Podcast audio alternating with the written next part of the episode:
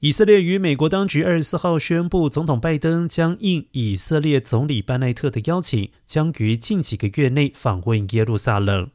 班内特办公室透过声明宣布，昨天他与拜登通话时，针对了近日艾格萨真清寺爆发的冲突，说明耶路撒冷的应对措施。白宫声明称，拜登看到了以色列和巴勒斯坦官员为缓和紧张局势，并且确保这一届月和平结束的持续努力，并且在通话中确认对以色列及其国防需求的坚定支持。白宫表示，两位领导人还讨论了以色列及其代理人构成的威胁，以及证实拜登接受了未来几个月内访问以色列的邀请。